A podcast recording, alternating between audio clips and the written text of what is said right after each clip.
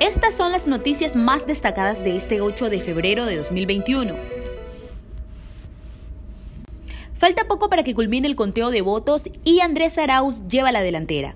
Jacu Pérez le sigue, pero ¿será que Guillermo Lazo consigue entrar a la segunda vuelta?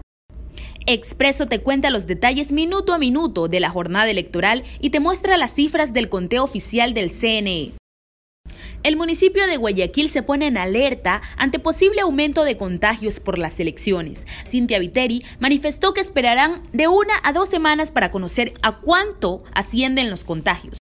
Cuenca decide prohibir la explotación minera en sus zonas de recarga hídrica. El 80% de los cuencanos votaron sí en la consulta popular que se realizó este 7 de febrero en el cantón.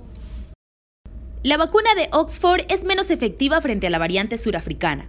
Además de la citada cepa, a los científicos les preocupa las denominadas británica y brasileñas, pues parece que se transmiten de manera más rápida. Richard Carapaz tiene un nuevo director y entrenador en el Ineos. El ciclista ecuatoriano se alista para la nueva temporada. El Tour de Francia será su principal objetivo. Revisa más información en www.expreso.es.